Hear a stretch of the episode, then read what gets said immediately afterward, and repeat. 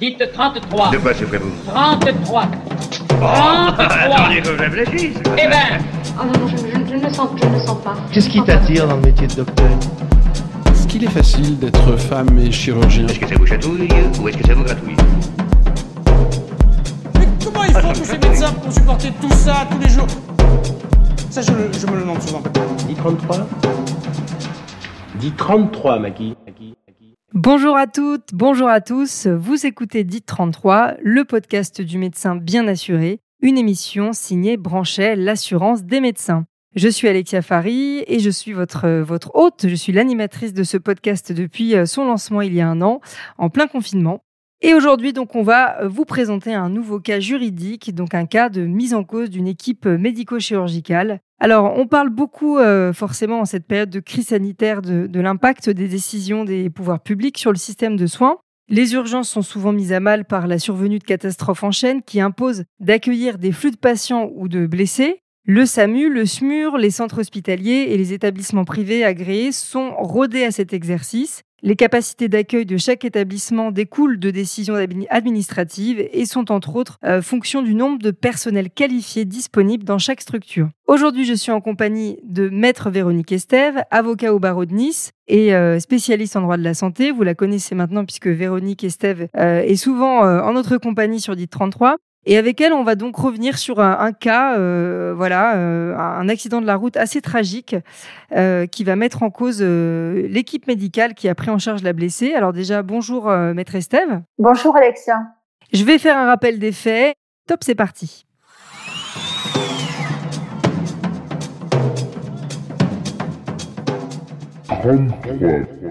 Alors dans ce cas, eh bien, par une nuit d'été, une jeune fille de 21 ans perd le contrôle de son véhicule et son destin bascule. Tragique accident de la circulation. La police et les pompiers sont immédiatement appelés sur les lieux et procèdent à la désincarcération. La jeune fille est grièvement blessée, mais elle est encore consciente. Il est constaté un saignement thoraco-abdominal. Il est procédé à un remplissage. La tension remonte à 12,7. L'examen neurologique ne montre qu'une midriase gauche réactive transitoire, une fracture costale avec emphysème sous-cutané et euh, l'abdomen semble normal. Donc déjà, a priori, même si cette jeune fille est grièvement blessée et que c'est un accident quand même grave, elle a une chance de s'en sortir. Maître Véronique Estève, vous avez défendu les praticiens qui ont réceptionné cette jeune fille. Alors expliquez-nous ce qui s'est passé en fait euh, suite à cet accident. Oui, Alexia. Donc, on est dans le cadre d'un accident de la route euh, qui se passe donc la nuit, c'est au petit matin. Effectivement, cette jeune fille, elle est blessée, mais lorsque euh, l'équipe arrive sur place, euh, SMUR, etc., elle a quand même un Glasgow à 14, une tension à 8 et un pouls à 100. Moi, j'étais, je vous cache pas, j'étais assez révoltée par euh, par cette prise en charge. euh, et je me suis retrouvée à défendre les praticiens libéraux qui finalement l'ont pris en charge dans leur établissement. Et c'est vrai qu'ils sont intervenus dans des conditions complètement atypiques. C'est pour ça que c'est une affaire qui est intéressante dans le sens où vous allez voir que la prise en charge des libéraux, ben, elle est loin d'être parfaite. Et pour autant, pour autant, le tribunal ne les a pas condamnés. Pour moi, cette jeune blessée, en fait, elle a été victime d'une erreur d'aiguillage. Moi, je suis pas du tout là pour euh, accuser euh, le système de secours et si là, mais quand même, quand même. Lorsqu'elle est sur la route, euh, elle a été amenée dans une structure de soins. Or, cette structure de soins n'était pas adaptée, avec une impossibilité de la renvoyer vers une autre structure. Alors, on va dire, mais qu'est-ce que c'est cette histoire? Et les soignants se sont trouvés dans une situation qui était complètement inextricable et dans un dilemme cornélien. Donc on a cette jeune fille sur le bas-côté de la route qui est grièvement blessée et le médecin du SMUR qui contacte rapidement le médecin régula- régulateur du SAMU pour trouver un établissement pouvant recevoir cette blessée pour une prise en charge en réanimation. Il se trouve, et c'est là que ça rend, ça rend quand même fou cette histoire, il se trouve que l'accident a lieu à proximité d'un CHU qui était particulièrement adapté pour accueillir les urgences et évidemment les polytraumatisés. Quand je dis à proximité, on est vraiment à deux minutes. Donc elle avait quand même des chances d'être d'être sauvée. Sauf que ce qui s'est passé, c'est que le médecin régulateur du SAMU ne trouve pas de place. Donc on lui indique lorsqu'il contacte cet hôpital qu'il n'y a pas de lit disponible. Et il va contacter tous les établissements publics. On est là dans une grande métropole mais on est en pleine période estivale et donc il trouve aucun établissement. Alors il va il va donc euh, bah, regarder sur sa liste et là il voit qu'il y a un établissement privé qui est mentionné sur sa liste dans son listing et il leur téléphone, il y a bien un lit disponible, mais sauf que on lui dit euh, lorsque lorsqu'il va contacter l'anesthésiste de garde, ben, on lui dit qu'on ne prend pas en charge les polytraumatisés. Et là, le médecin régulateur, qui vraisemblablement est embarrassé parce qu'il a cette fille sur le bas côté de la route et qui trouve pas de place disponible, va finir par convaincre l'établissement de recevoir la, la jeune blessée et on, on, indique donc qu'elle ne présente qu'un traumatisme isolé du thorax. Et voici cette jeune fille donc qui est amenée dans cet établissement de soins. Et là, on constate, ben, on constate que son Glasgow il est à 7, qu'elle est en, hypoxémie, et on comprend pas ce qui s'est passé. Mais en tout cas, lorsqu'elle est réceptionnée, elle est dans un état beaucoup plus grave que ce qui était indiqué. Et euh, les praticiens qui la réceptionnent dans cet établissement de soins privés, ben, ils veulent pas l'accepter mais d'un autre côté, la jeune fille est dans l'ambulance. Euh, le SAMU dit que de toute façon, il n'y a pas de place disponible. Et il explique que cet anesthésiste réanimateur de garde dans cette clinique va expliquer bah, qu'il n'avait humainement pas le choix. Donc, qu'est-ce qu'il va faire euh, avec son équipe médicale? Il va faire un, un examen. Euh, les premiers soins vont être donnés. La patiente va être bilantée, transfusée avec voie veineuse, train thoracique, intubation de la trachée, etc et euh, il va y avoir une transfusion qui va être réalisée. Et puis ensuite, on va appeler un pneumologue pour lui demander de réaliser une fibroscopie bronchique. Ce pneumologue, il n'est pas de garde, il n'est pas d'astreinte, il se rend à la clinique en 10 minutes, il procède à l'examen demandé, ben, il constate euh, une probable contusion hémorragique pulmonaire bilatérale, ce qui est un examen qui est peu contributif. Alors on appelle en urgence le radiologue, le radiologue fait une échographie, qui met en évidence un, un important épanchement liquide intra-abdominal, évoquant un hémoprétoine prédominant périhépatique au niveau du petit bassin. Euh, il continue le remplissage, l'alcalinalisation. Et finalement, on appelle un chirurgien digestif. Le chirurgien digestif, qui lui aussi n'était pas de garder d'astreinte, va se précipiter pour réaliser la parotomie. Mais là, malheureusement, il ne pourra que constater euh, l'arrêt cardiaque de cette jeune fille et évidemment, pour toute euh, l'équipe euh, présente, c'est un moment de sidération. C'est vrai que quand on vous écoute, euh, Véronique, ça, fait froid dans le dos, ça donne des frissons. On se dit que c'est injuste et que finalement, elle était, ce que vous disiez quand on a préparé ce cas, au, au bon endroit, mais au mauvais moment, quoi. En fait, c'est un peu ça. La famille, j'imagine, euh, rongée par le chagrin, va, vouloir comprendre et, notamment euh, bah, pourquoi leur fille n'a pas été admise immédiatement dans ce, CHU situé à trois minutes de l'accident. D'autant que si le SAMU avait insisté, l'hôpital aurait pu sans doute euh, demander au préfet l'ouverture d'un lit. Et oui, c'est ça qui est terrible dans cette affaire. La famille, c'était vraiment des gens qui étaient très très dignes et ils voulaient, ils voulaient vraiment comprendre. Et il est certain que si elle avait été admise euh, dans ce grand hôpital, ben, elle aurait pu bénéficier en urgence d'un body scan et on aurait pu déterminer les blessures rapidement.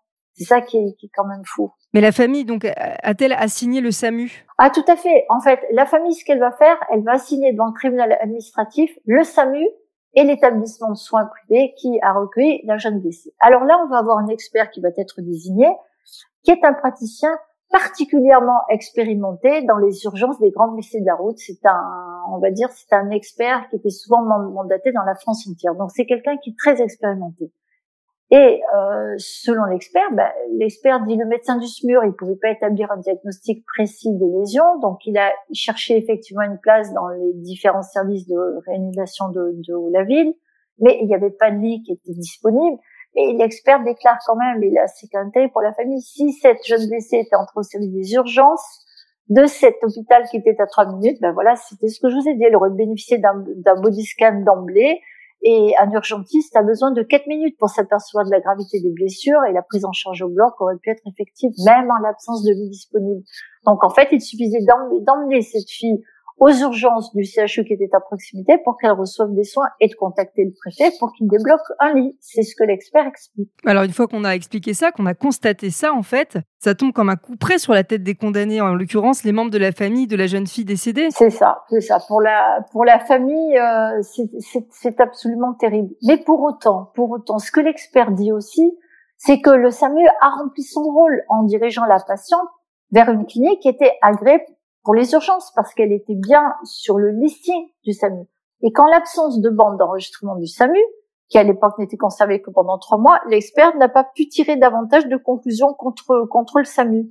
Et comme la famille avait également assigné l'établissement de soins donc privé qui avait reçu cette jeune blessée, ben, l'expert va quand même s'apercevoir que l'établissement n'était pas encore agréé à la date des faits par l'ARH, n'avait pas la qualification IPATOU et n'avait jamais reçu de, de polytraumatisé de la route, même s'il bénéficiait de l'UIDI en réanimation polyvalente et même si ultérieurement cet établissement a été agréé. Oui, donc finalement on peut se demander pourquoi cet établissement a été déjà inscrit dans le listing du SAMU. C'est un dysfonctionnement administratif en fait. Ça, on n'aura jamais de réponse. Le médecin régulateur étant décédé dans l'intervalle, on n'aura pas de réponse et l'avocat de la famille bah, va abandonner ses poursuites contre le SAMU parce qu'il comprend bien qu'il n'arrivera pas à, à, retirer quoi que ce soit comme conséquence par rapport à cette prise en charge.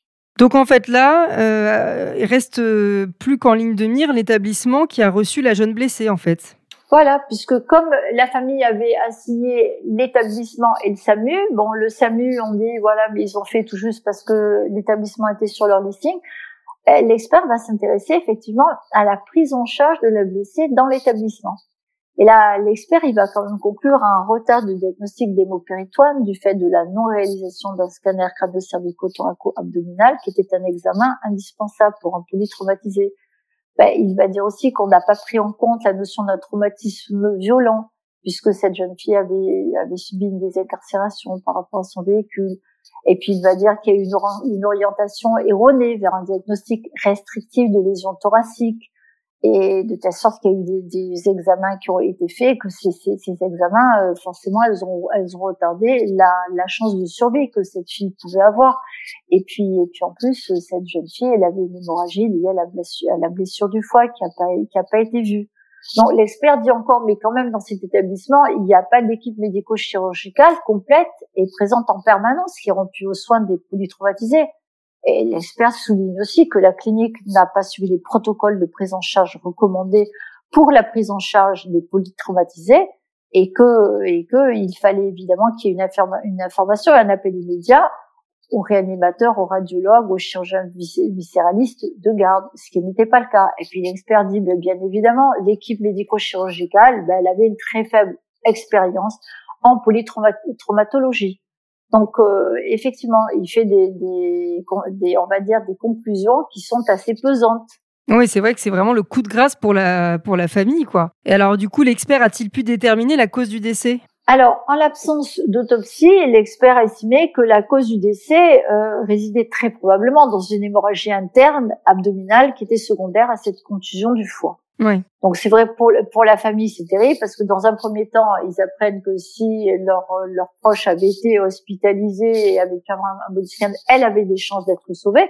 C'est pas certain mais elle avait quand même des chances d'être sauvée. Et là en plus ils apprennent que la prise en charge était défaillante. Oui. C'est c'est quand même pour eux c'est quand même effectivement très lourd. Et alors du coup, à ce stade, euh, les praticiens libéraux vont être euh, appelés en cause par la famille puisque bah, l'établissement n'entend pas de prendre en charge les conséquences de ce décès, ce qui est quand même euh, à fait. Donc moi, je défendais le, le gastro-entérologue qui avait été appelé. Je défendais également le chirurgien euh, digestif qui avait été appelé. Je défendais pas toute l'équipe, j'en défendais deux sur, sur trois. Et l'expert va être à nouveau désigné, mais c'est le même expert qui va être désigné. Et là, les praticiens libéraux, ben, c'est sûr qu'ils ont parfaitement compris que l'établissement, euh, vu les conclusions de l'expert, euh, n'a très certainement pas hésité à les charger lors de la première expertise, puisqu'ils n'y étaient pas. Et donc voilà une nouvelle opération d'expertise qui reprend avec la famille et les praticiens libéraux. Donc euh, là, ben, l'expert va s'apercevoir, il s'en était pas perçu dans sa première expertise, il va s'apercevoir qu'en réalité, le chirurgien viscéral n'avait même pas pu commencer sa laparotomie parce qu'en réalité, la patiente était décédée juste avant l'entrée du bloc opératoire. Donc déjà, on exclut la responsabilité du chirurgien viscéral. Et sur la responsabilité euh, des deux autres praticiens, bah, l'expert va déplorer l'absence de réalisation d'un body à savoir qu'il fallait faire des, des, des, examens et non pas ces examens secondaires qui a été fait, que le taux d'hémoglobine était passé de 11 à 6, que l'échographie, euh, bah, elle avait été certes pratiquée, mais elle avait été pratiquée à un moment donné où la, vie de cette pauvre jeune fille leur échappait complètement et que bien évidemment, il aurait fallu qu'il y ait un chirurgien digestif qui soit présent sur place. Donc c'était les conclusions de ce qu'on appelle le pré-rapport. Et alors du coup, euh, à ce stade, euh, l'affaire paraît mal engagée pour les praticiens libéraux. Ben, on était effectivement, on était quand même dans une situation qui était inconfortable puisque on sait très bien qu'une fois que les conclusions d'expertise sont rendues, le tribunal euh, va forcément se baser sur l'avis de l'expert et le tribunal, euh, euh si l'expert dit il y a des, il y a des manquements, ben, le tribunal va effectivement condamner. Alors je vais adresser un dire à, à l'expert. Un dire, c'est, un commentaire qu'on va faire à l'expert pour solliciter une réponse. Je vais lui rappeler déjà ce qu'il avait dit dans le premier rapport donc qu'il avait rendu par rapport au SAMU et à l'établissement. Je vais lui rappeler quand même que cet établissement était sur la liste du SAMU alors qu'on ne sait pas trop de quelle façon il s'y retrouvait alors qu'il n'était même pas encore qualifié UPATO. Et là, tout va se jouer dans la réponse de l'expert parce que l'expert va effectivement répondre à mon dire et indiquer il reste évident que l'anesthésiste, réanimateur et le pneumologue, dans leurs efforts d'assistance à personne en danger, n'ont pas commis de faute médicale. Ils ont exercé leur art dans un registre qui n'était pas le leur, ni face à une réalité qu'il était difficile de soupçonner par les seuls renseignements téléphoniques issus eux-mêmes d'un simple examen clinique lors du ramassage de cette jeune fille. Alors là, du coup, quelle va être la position du tribunal dans une pareille situation, puisqu'il y a tout de même des insuffisances de ces professionnels de santé qui n'étaient pas salariés de la clinique? Mm, tout à fait, tout à fait. Alors là, euh, je vous cache pas que les débats vont être animés. Moi, c'est un, c'est un dossier qui m'a absolument passionné de part en plus sa, dimension humaine et puis parce que j'avais à cœur de, de, de, défendre les deux, deux praticiens et qui s'étaient levés dans la nuit et qui avaient essayé de faire en quelque sorte ce, ce sauvetage. Et évidemment, l'établissement va essayer de démontrer qu'il fonctionnait comme une patou, que l'agrément était en cours, que c'était les, les, praticiens qui avaient fait les mauvais choix. Et là, le tribunal, puisqu'ensuite cette affaire, il y a eu un appel, donc a été jugé devant la cour d'appel, dans un même écho, déjà, ils vont dire on refuse de désigner, de désigner de nouveaux experts, puisque évidemment l'établissement sollicitait une nouvelle expertise parce que l'expert était compétent, que son avis était circonstancié, étoffé. Et euh, le, le, tribunal de cour d'appel vont dire, mais en l'absence d'équipe médico-chirurgicale complète 24 heures sur 24, et en l'absence de formation de médecins de la clinique aux urgences, bah, c'est la clinique qui a été défaillante et la clinique devait euh, respecter son contrat d'hospitalisation. La clinique n'avait même pas un tableau de garde adapté à la prise en charge des polytraumatisés. Il n'y avait pas de protocole organisationnel, il n'y avait rien. Concernant les praticiens, donc effectivement, le tribunal cour d'appel disait la clinique est défaillante. Concernant les praticiens, eh bien, en dépit du fait que la prise en charge, eh bien, c'est vrai qu'elle n'a pas été bonne, on peut le comprendre, mais les deux juridictions, tour à tour, vont dédouaner les praticiens de leurs responsabilités eu égard justement au contexte exceptionnel dans lequel ils se sont retrouvés. Ils ont effectivement dit, ils ont essayé avec leurs moyens de participer à un sauvetage, ils ont tenté un sauvetage de cette jeune fille. Finalement, c'est l'établissement qui a été condamné pour ce qu'on appelle une perte de chance de survie. Et comme c'est vrai que cette jeune fille avait été quand même blessée grièvement on ne pouvait pas assurer que même pris en charge euh, à l'hôpital d'à côté, elle s'en serait sortie immanquablement. La Cour d'appel estimait que la perte de chance était de l'ordre de 75%. Voilà, si vous voulez, euh, oui, oui, parce que cette euh, cette jeune fille si jeune qui revenait vraisemblablement d'une belle soirée d'été, elle a elle a eu un accident certes, mais je pense qu'elle n'était pas Malheureusement, son destin n'était pas tout à fait tracé lorsqu'elle a eu cet accident au bas de l'hôpital.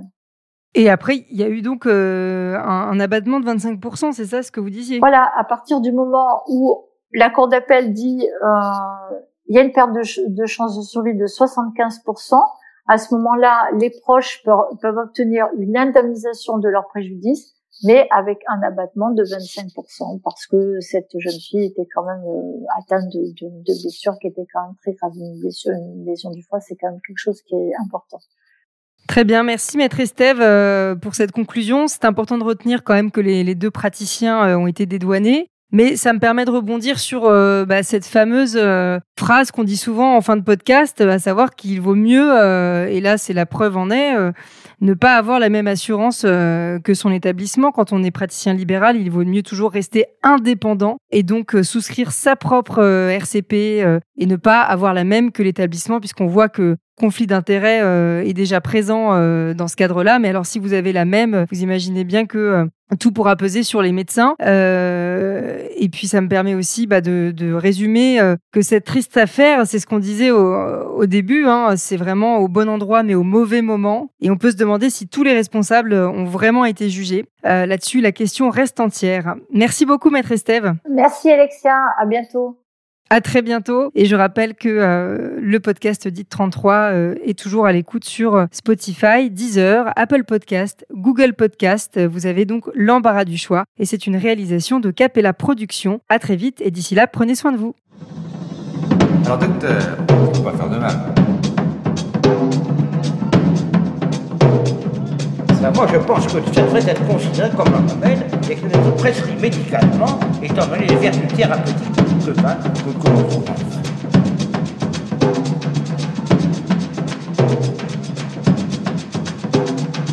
Dit 33